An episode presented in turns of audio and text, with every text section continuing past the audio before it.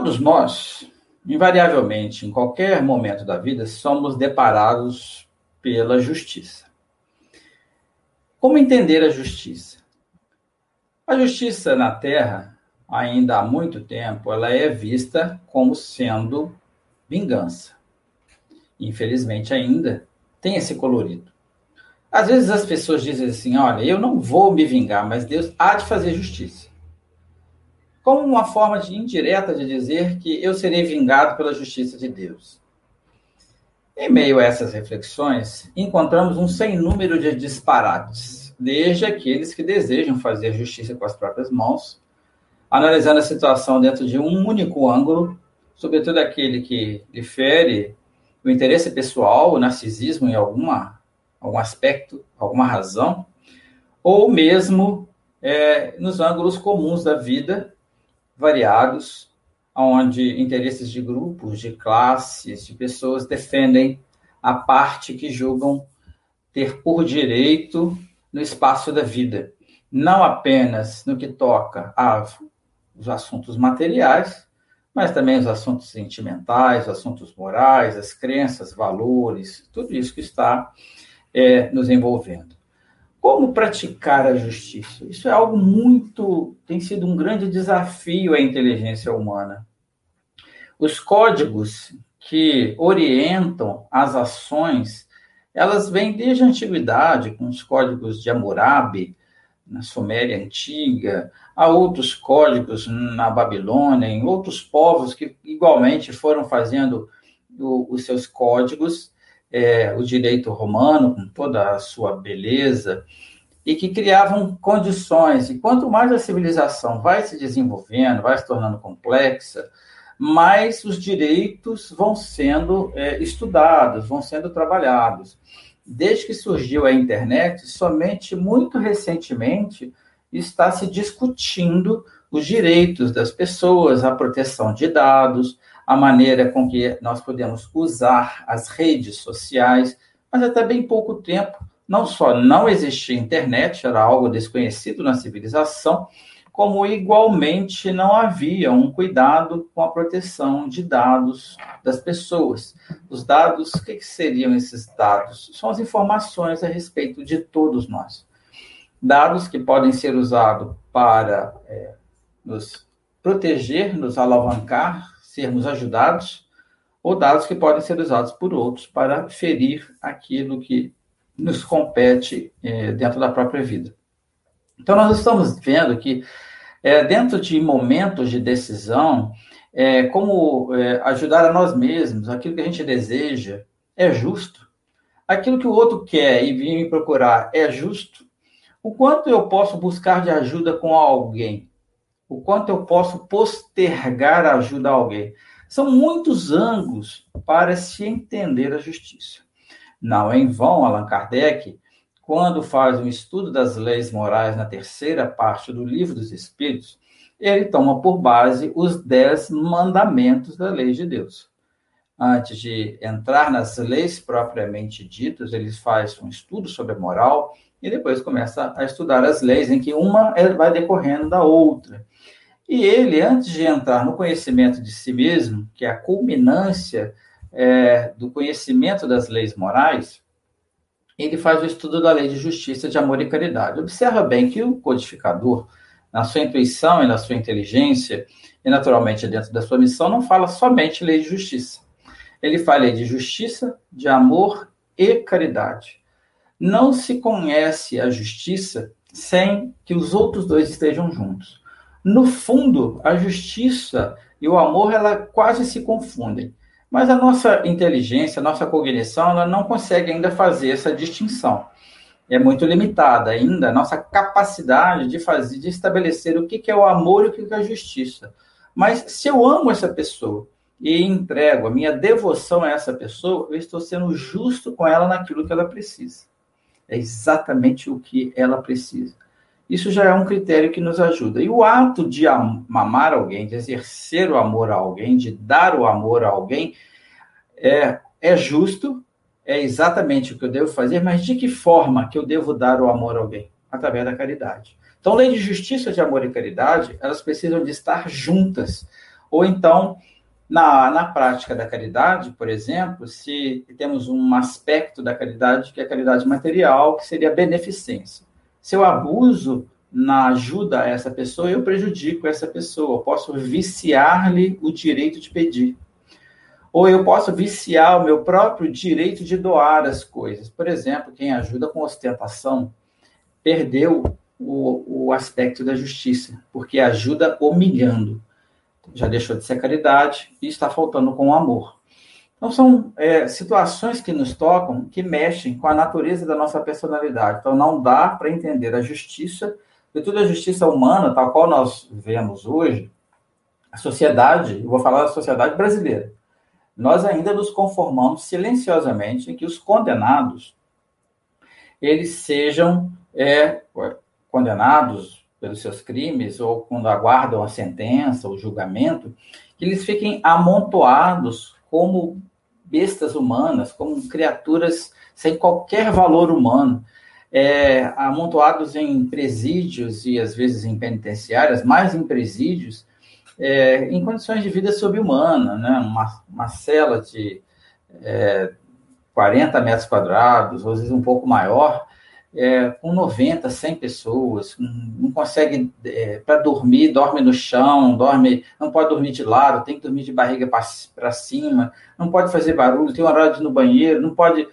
É, tanto não pode, né? o indivíduo já está preso e ele vive em condições subhumanas. Nós achamos que a sociedade acha que isso é correto. Acha que tem que dar boa vida, então não tem que ter televisão, não tem que ter um banho direito. Veja bem, a, permeia o sentimento das pessoas, um sentimento de vingança muito grande. Pessoas, é, quando têm é, o sofrimento de injustiças consigo mesmo, com seus familiares, vão à sociedade para promoverem a difamação daquele que é o criminoso. Nós temos que ter muito cuidado com isso, porque agregar taxa de sombra ao mal praticado, é, o mal praticado pelo outro é responsabilidade dele. Né? Se eu acrescento taxa de sombra ao mal que ele praticou, aí é responsabilidade minha. Nós temos que ter essa lucidez a fim de podermos é, começar a tatear essa compreensão. Veja bem, aí o sentimento de justiça que remonta à antiguidade, né, nos registros que chegaram até nós, ele é inato. As pessoas é, começaram a entender que essa ideia, ela, ela vem com cada um de nós. Eu não posso simplesmente tomar o que é do outro e ficar para mim, e deixar o outro sem. Igualmente, não posso tomar e dividir, é, porque o outro vai concordar. Aquele que tem, tem que ter em si a noção que ele precisa dividir. Aquele que vai receber e que não tem, precisa entender que não pode tomar sem pedir. Essa, isso começou a ser trabalhado desde a antiguidade, porque esse sentimento de justiça, nós devemos entender que o, o que, que desenvolve esse sentimento? O progresso moral. Deus não dá o sentimento de justiça.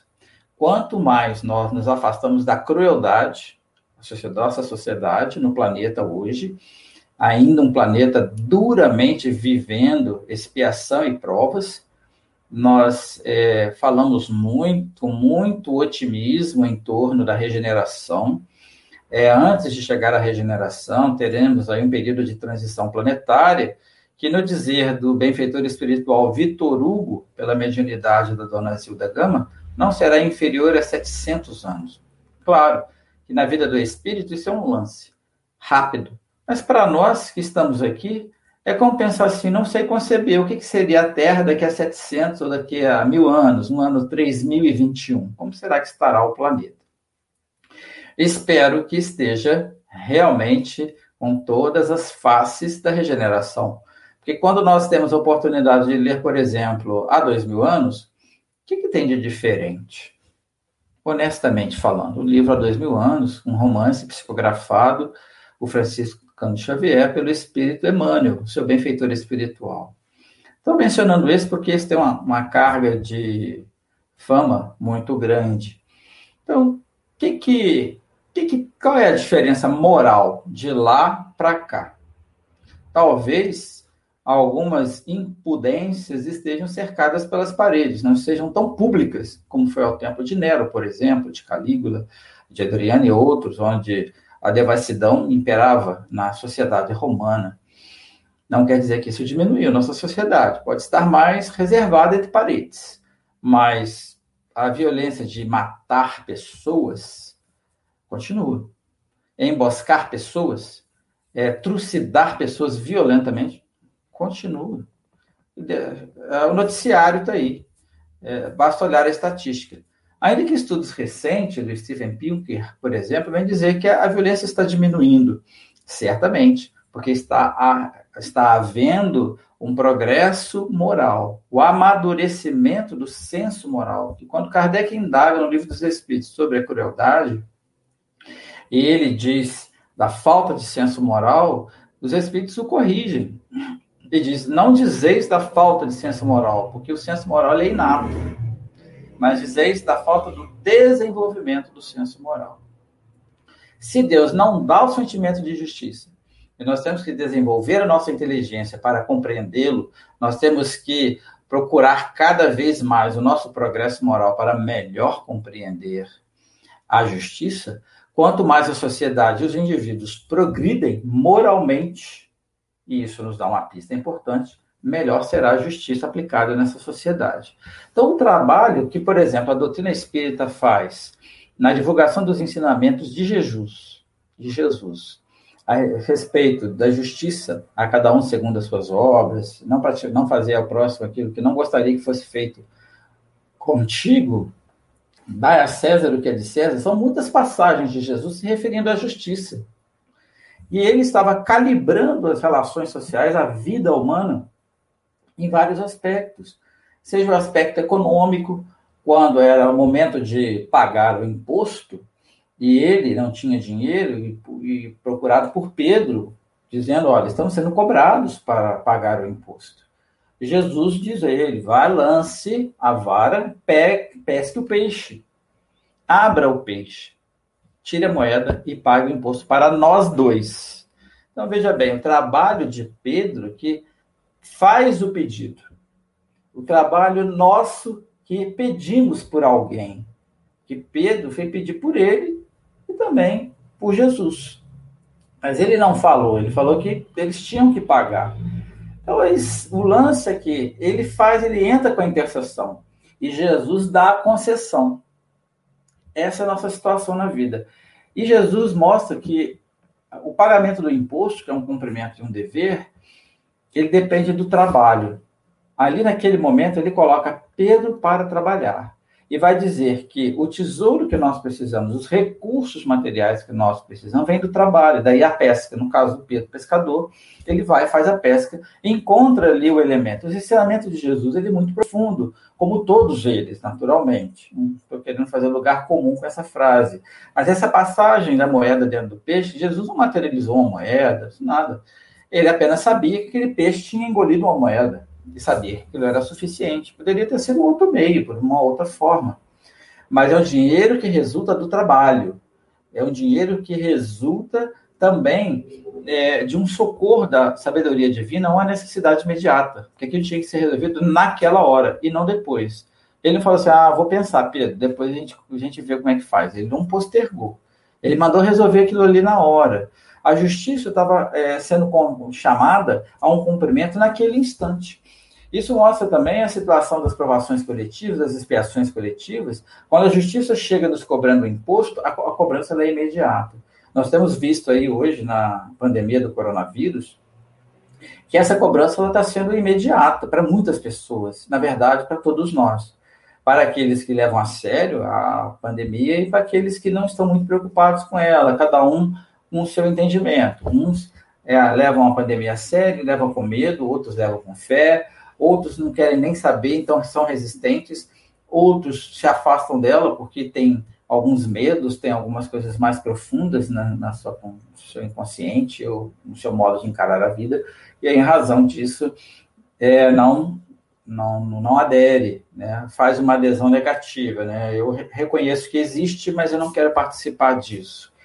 Esse tipo de realidade em que nós vivemos mostra a posição moral em que nós nos encontramos.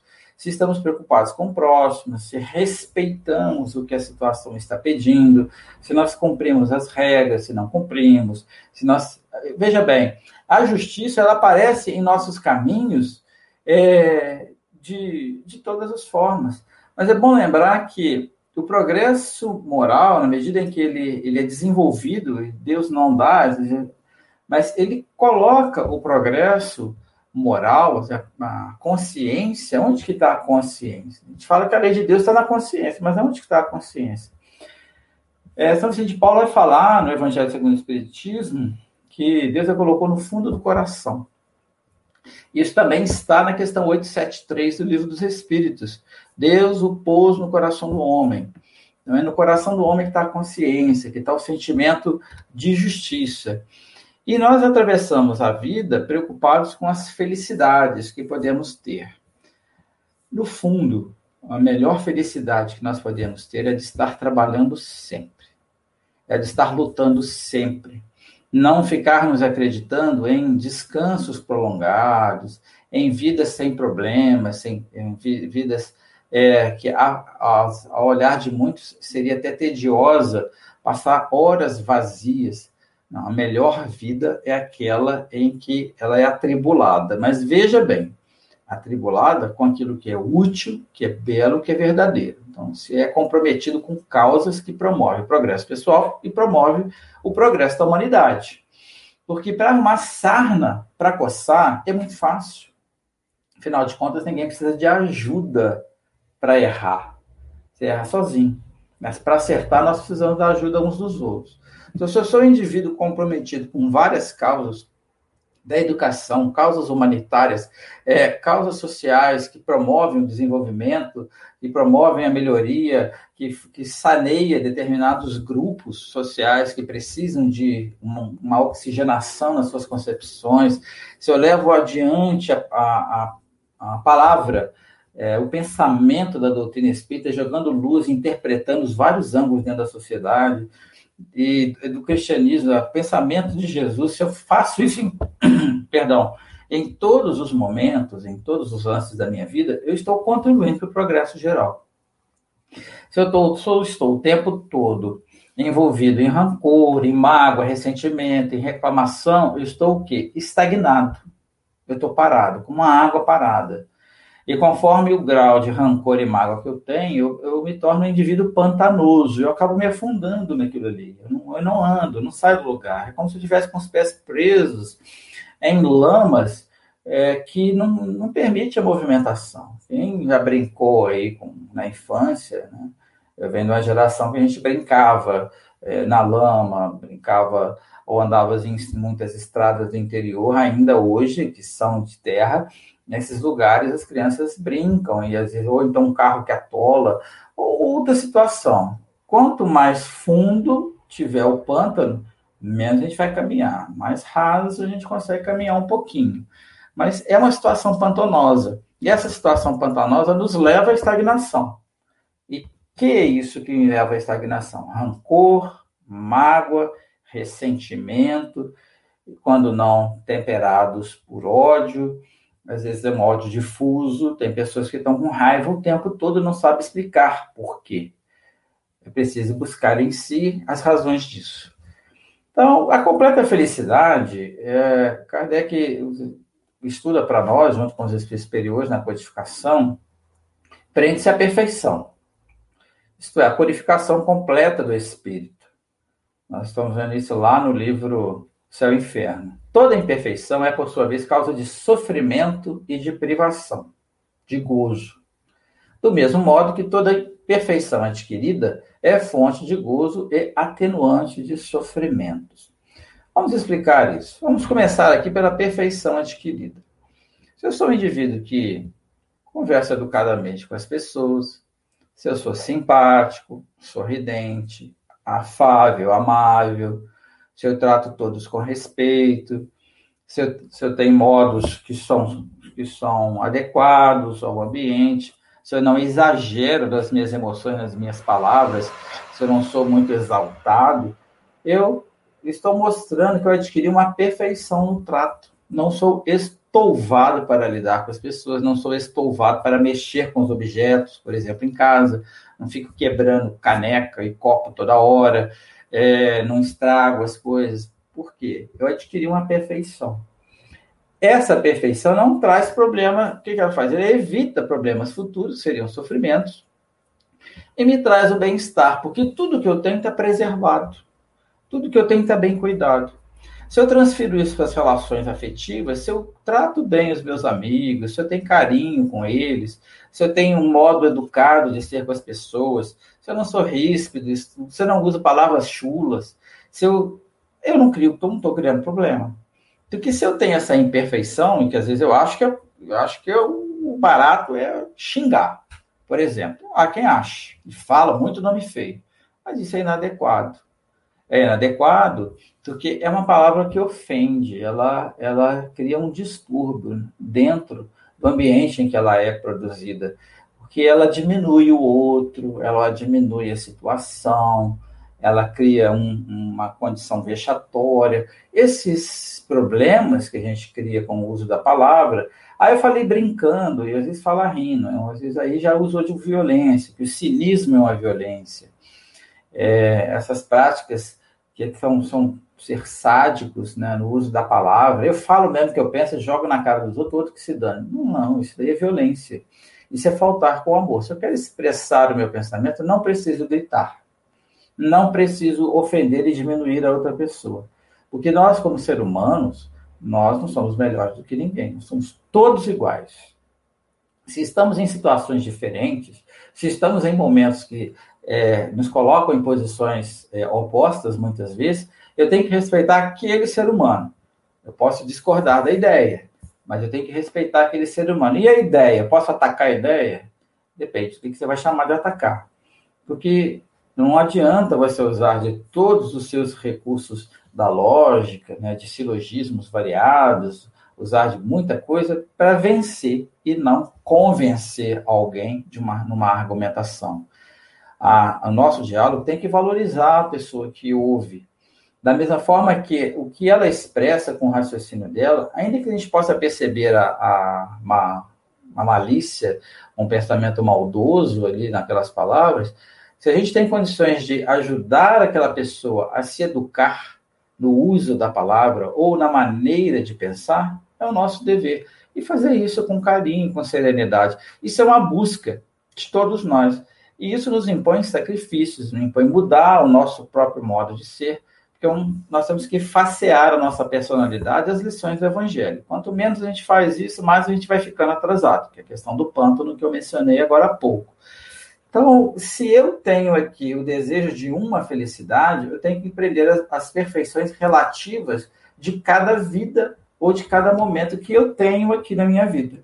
E cada situação pede uma perfeição, vamos dizer assim, que vai se tornando complexa na medida que a gente vai evoluindo, outras, outras, outros graus de aperfeiçoamento vão surgindo para nós com graus de profundidade. Quando olhamos a história de Célia, em 50 anos depois, ou de Alcione, é o mesmo personagem espiritual, o mesmo espírito, que ah, mostram a vida num grau moral altamente elevado, e decidimos, se temos essa consciência e decidimos viver aquilo, mais perfeições a gente vai adquirindo e mais luz vai chegando em nós, mais intuições nós vamos captando e melhorando o ambiente de amor à nossa volta sem precisar de escalar o Everest. Isso acontece no dia a dia e acabou. Cada um de nós temos entendimentos muito distintos sobre o que é a justiça, porque nas justiças as paixões se misturam. E se misturam confundindo a nossa é, maneira de ser. Por quê? O bem e o mal que a gente faz decorre das qualidades que nós possuímos. Quanto mais virtudes adquirirmos, menor será o mal que a gente poderá vir a praticar. Não fazer o bem quando podemos é, portanto, resultado de uma imperfeição. Eu sou chamado a ajudar alguém e eu não vou. Ah, estou cansado, sei, estou achando essa pessoa desagradável. E eu posso fazer o bem, não faço. E às vezes é só uma mensagem, uma palavra, uma visita rápida, Hoje a visita está limitada, mas então, um sem, não, um sem número de pequenas coisas que a gente pode fazer e não faz, e fica reclamando por que, que é, Deus não, não deu mais chance, por que, que ainda é, eu vejo fulanos que têm grandes dons, grandes capacidades, grandes oportunidades, e eu nada. Porque as coisas pequenas do dia a dia eu ainda não estou fazendo. Estou mostrando para Deus que se eu não sou fiel no pouco, como ensina Jesus, como é que eu vou ser fiel no muito? só para poder engalanar minha personalidade e dizer que eu, quão importante que eu sou e me autoafirmar nas coisas que eu estou fazendo e que não me pertencem, afinal de contas, as obras que nós realizamos, elas pertencem a Deus. E aqui na Terra é Jesus quem que é o Senhor da vida. Em nome de, do Pai do Céu, em nome de Deus, Jesus é o Senhor da vida.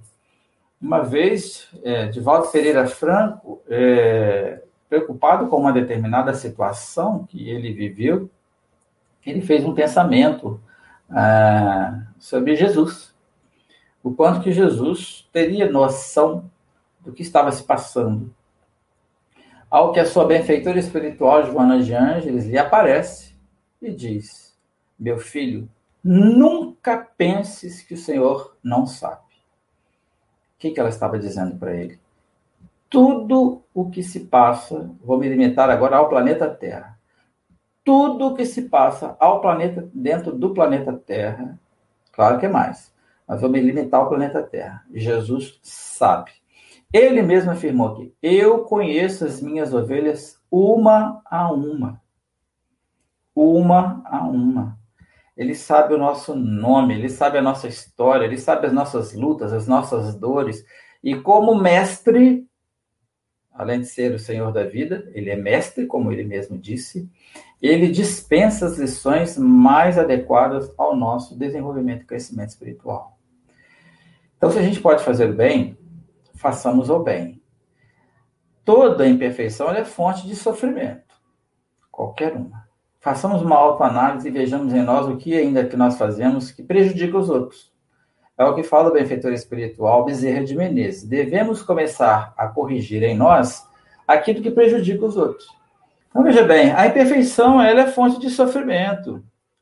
E o espírito deve sofrer não somente pelo mal que fez, como pelo bem que deixou de fazer na vida terrestre, mas também na vida espiritual. Também na vida espiritual. Olha, entre uma encarnação e outra, que é o que é definido lá no Livro dos Espíritos como erraticidade, isso, é, essa erraticidade, esse período, o espírito pode progredir muito, diz os espíritos a Kardec. Muito, ele pode desenvolver muito.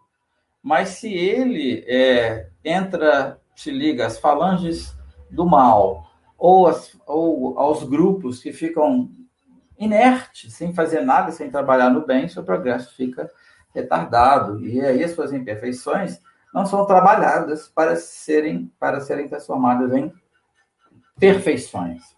A definição divina de justiça está dentro desse princípio: respeitar os direitos dos demais. Todos temos direitos. Todos. É preciso entender o direito. É preciso entender aquilo que é de cada um. Eu não sei, não posso imaginar.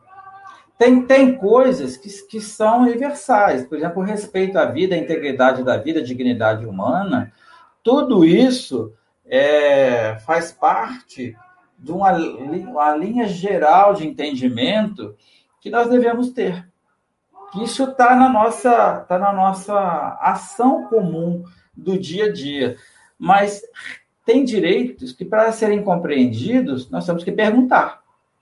Se a gente vai numa tribo indígena, por exemplo, fazer uma visita, a gente tem que procurar entender como é o direito ali. Como vai em outro país, ou mesmo na casa de uma outra pessoa, nós temos que perguntar como que as coisas acontecem. Respeitar esse direito. Ah, na minha casa é assim, eu gosto de fazer assim. Não, na sua casa, no seu ambiente. Mas quando diz respeito à subjetividade daquele grupo de pessoas, eu tenho que respeitar. Eu tenho que ser capaz de compreender o direito que cada um tem de pensar. Se eu for na casa de uma pessoa que ela gosta de uma imagem, e ela põe lá o nome de todo mundo, faz uma prece, faz alguma coisa lá, ligada a uma, a um, uma devoção qualquer, eu como espírita, então eu, eu não gosto de imagem. E eu vou criticar quem tem? Não, absolutamente. Eu não tenho esse direito. Eu tenho que respeitar o direito daquela pessoa de interpretar a vida e a sua fé da maneira como ela é capaz de compreender. Se me perguntarem, eu posso explicar como a doutrina entende e como eu entendo, mas nunca impor aquela pessoa e, e sugerir que ela mude o ponto de vista que ela tem. Eu não sei o que ela ancora emocionalmente. Quantos de nós precisamos de uma bengala? Conversando outro dia com um amigo, é que a gente fala assim, nossa, a gente tem tantas atividades, né? Eu, a gente foi falando das atividades que cada um fazia, eu falei assim, é, tá faltando só atividade física, né? Aí ele riu bastante e falou assim, ah, eu resolvi isso. Eu consegui me prender um compromisso com um personal trainer e aí eu tô indo, tô fazendo atividade física. Ele falou assim, eu precisei dessa bengala. Falei, é, a gente precisa dessas bengalas. Então, durante um tempo, a gente precisa de ter uma amizade que nos estimule a estudar a doutrina, a participar das reuniões, a ajudar nos trabalhos, um ajudando o outro na lei de fraternidade, na lei de cooperação mútua. Agora, é, dentro desse, desse ambiente, nós vamos nos fortalecendo, depois a gente toma domínio daquela situação e passa a ajudar o outro, passa a ser a bengala de alguém para outro ser é, promovido também no progresso dele. Sendo infinita justiça de Deus, o bem e o mal são rigorosamente considerados, sobretudo no nosso estágio intermediário, né? não havendo uma só ação, nenhuma ação, um só pensamento mal que não tenha consequências fatais, ou seja, de fatalidade, né? Não, não, não estaremos livres das reações das nossas ações, pensamentos, é, ou também das ações meritórias. Tudo isso leva a uma consequência fatal, quer dizer, não tem é, ausência de efeito para as causas que nós criamos das coisas. Se amamos, ajudamos, o efeito disso vai ser, no futuro, encontrar a paz decorrente do ajudar, do amar. Se fizermos o mal, vamos ter os tormentos que vão nos visitar. Um só bom movimento da alma que se perca, mesmo para os mais perversos, por isso que constituem tais ações o começo de um progresso. Há indivíduos que são maus na sociedade, mas que são amorosos em família. Então, em famílias progrediram. Falta progredir na sociedade. É isso que nas relações uns com os outros, é aquilo que eu produzo em relação ao outro que vai determinando os meus direitos. Dentro, seja dentro da lei humana e seja dentro da lei natural, que é a lei divina. Quando eu cometo uma falta, ajo pelo mal, eu contraio uma dívida. Eu tenho que, eu tenho que arrumar a bagunça que eu, que eu fiz. Se não for nessa existência, vai ser em outra.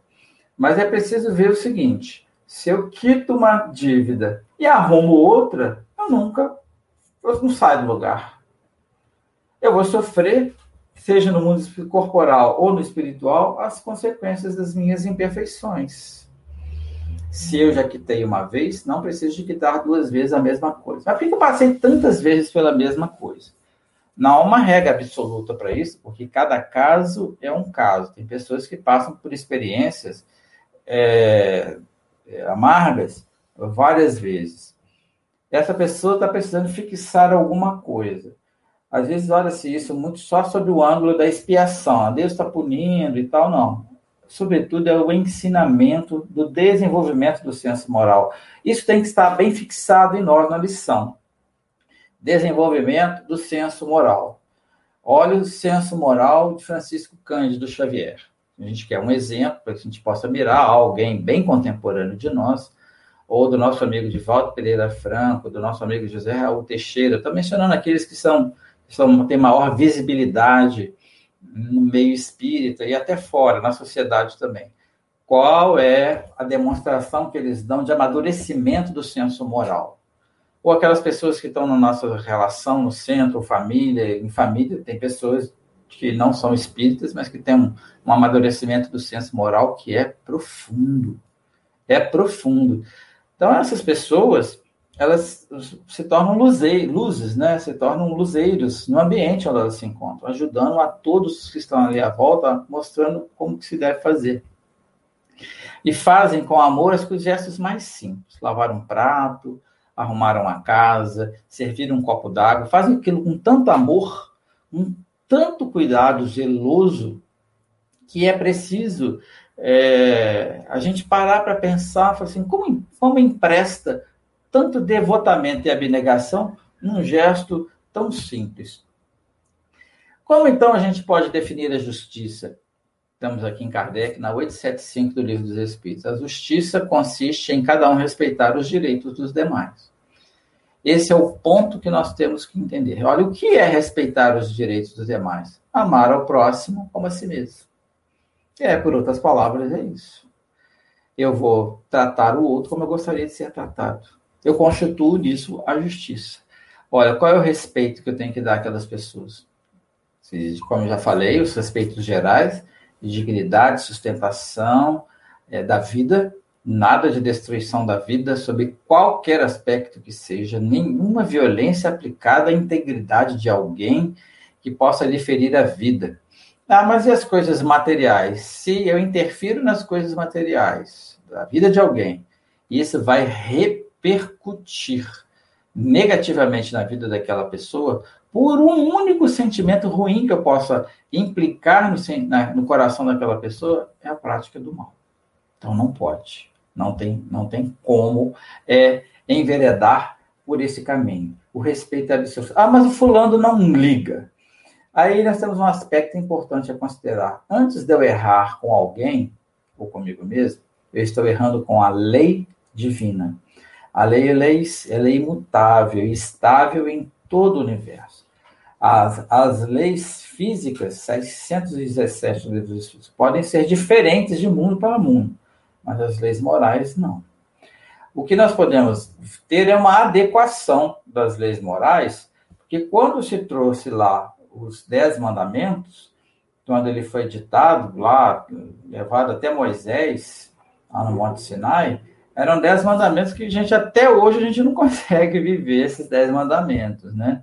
É curioso observar isso, como que passados aí 3.500 anos mais ou menos, ainda não, não adulterarás, não furtarás, é, não pronunciarás o nome de Deus em vão, que é o segundo mandamento, né? não cobiçarás a mulher do próximo, nem, nem seu boi, nem seu cavalo, ou seja, nem e o, o contrário, né? O homem também, seja, o parceiro, né? o cônjuge, né?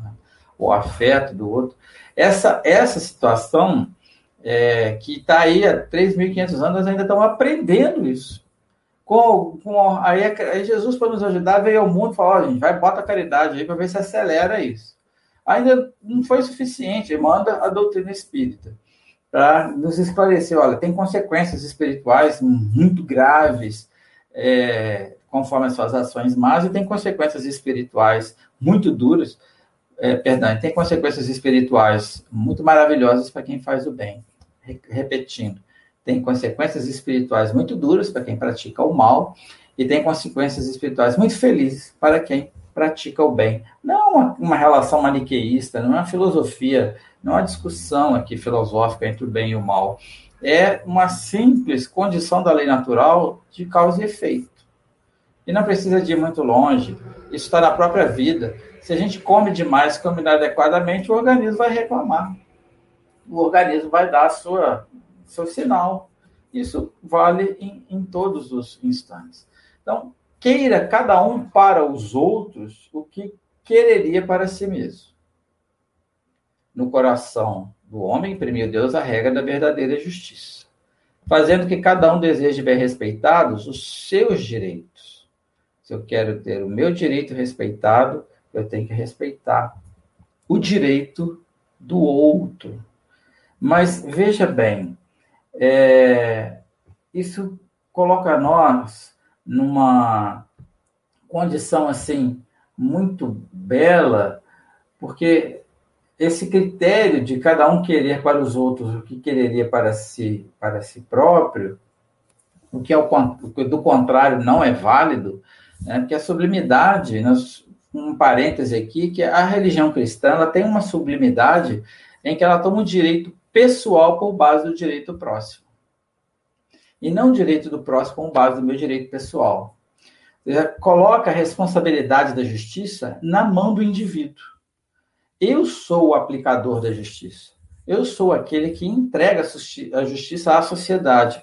De que jeito? Olha, como não tem sentido eu querer o mal para mim mesmo, porque aí já quem está nessa condição já está tá com problema, né? Porque está querendo o mal para si mesmo. Quem quer o mal para si mesmo, que não é natural, porque o natural é querer o, todo o bem para si. Se agora, se eu quero o bem para mim, se eu quero tais coisas todas para mim, então eu não posso querer algo diferente para as outras pessoas. Se eu vivo em sociedade, ela me cria obrigações especiais. A primeira de todas é respeitar os direitos dos semelhantes. E, por sua vez, também a vida social outorga direitos e impõe deveres recíprocos. É comum vermos as pessoas muito preocupadas em reclamar os seus direitos. Tem vários movimentos aí pelos direitos, é só um movimento, etc., pelos direitos das, das pessoas nessas, nessas, nessas, nessas, aí vai por aí fora um monte de condições. Perfeito. Isso tem que ser lutado, tem que ser buscado, tem que se pedir isso, tem que se trabalhar por isso. Lembra que a justiça não é dada, ela é desenvolvida, ela é adquirida? É essa situação. Então, se há essa outorga da vida social em nós, Itabara, sim, mas não se deve esquecer dos deveres. Todos nós temos deveres. Não adianta só buscar direitos.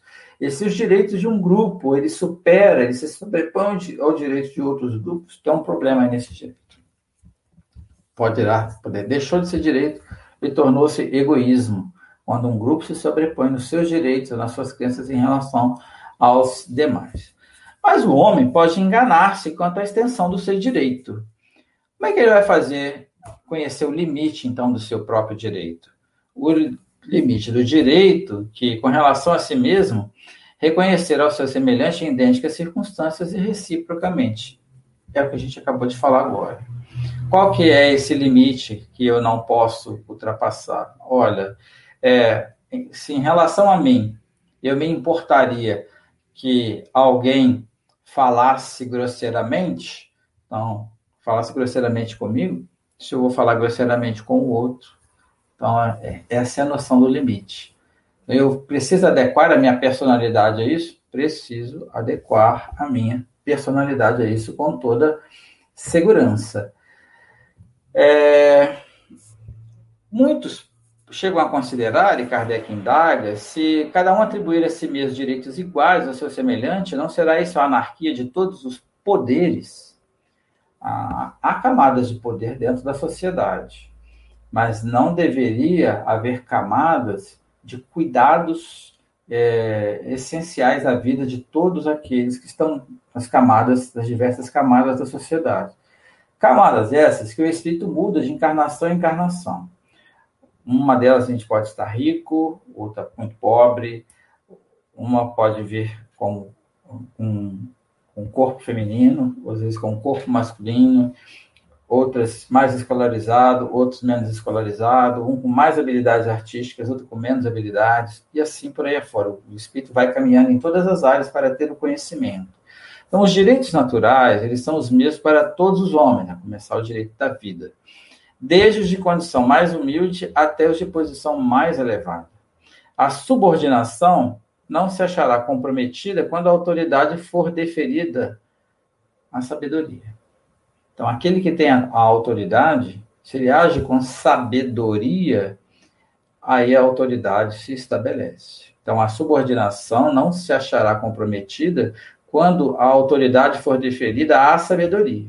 Porque aquele que está na condição de autoridade e age com sabedoria nunca vai humilhar ou ofender qualquer subordinado, em qualquer situação. O professor com aluno, é a dona de casa com a sua empregada, é o patrão com seus empregados, é aquele que está nas relações comuns do dia a dia, na via pública, nas lojas, como for. Não ser aquele que tem a autoridade em qualquer momento, o pai em casa, a mãe em casa em relação aos filhos, ou até mesmo no trato com os animais, se há sabedoria, respeito nesse cuidado, nesse trato, então não há problema com a subordinação. Tenha um cachorro em casa e comece a educá-lo na base do chicote para você ver como é que ele vai reagir. ele não vai se subordinar. Mas eduque-o adequadamente, ele vai ficar um primor de, de graciosidade na educação dele. Isso, se isso vale para os animais, que não dirá para nós que estamos com a inteligência mais amadurecida no processo evolutivo? A justiça divina coloca para nós um tripé essencial para o aperfeiçoamento.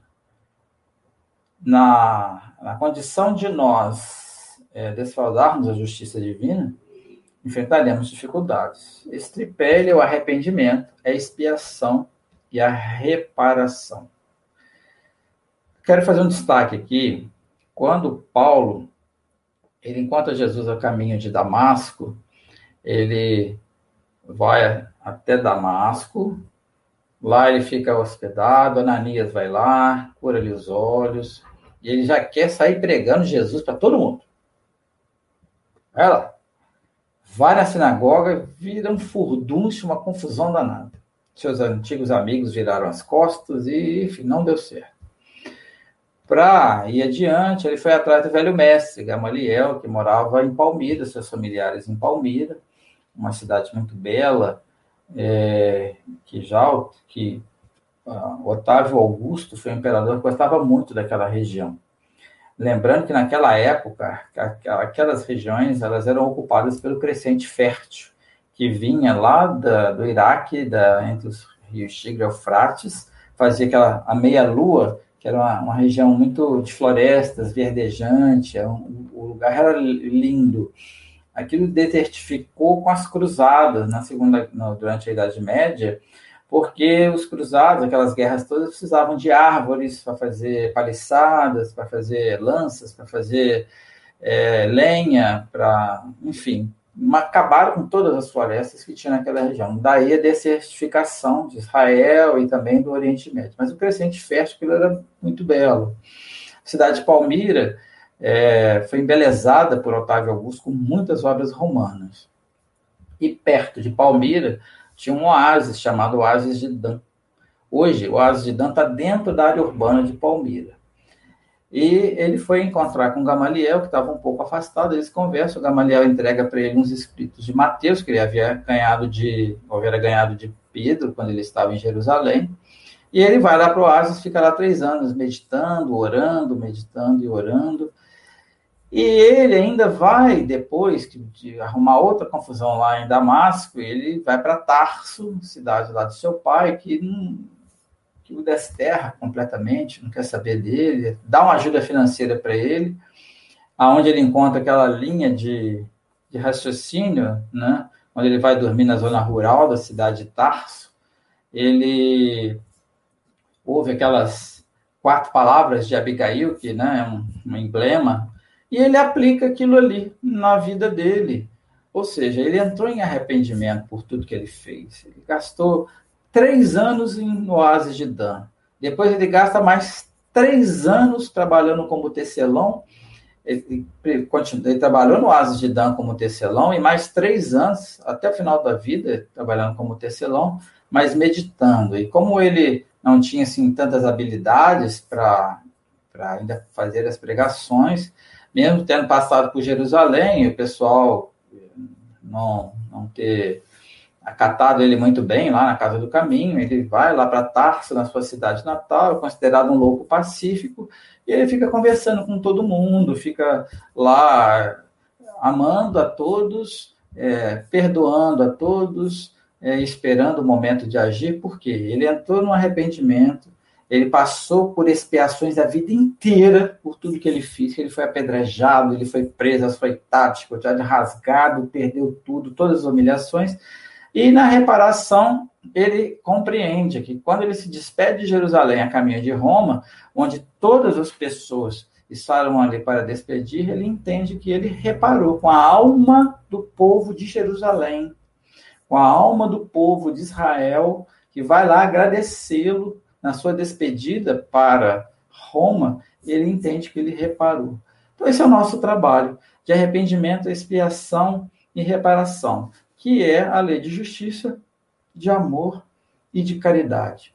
Olhando esses três itens, eles se encaixam perfeitamente.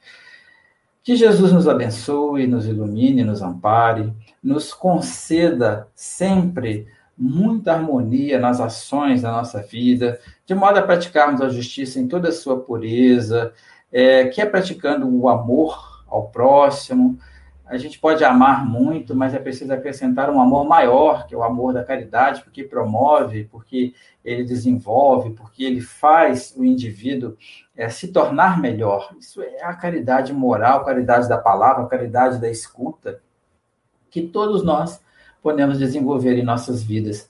E todos os dias, se agregarmos pensamentos, apelos aos, ao alto, para pessoas que estão sofrendo, ao longo do dia, às vezes a gente fala assim, eu não quero ficar parado uma hora rezando.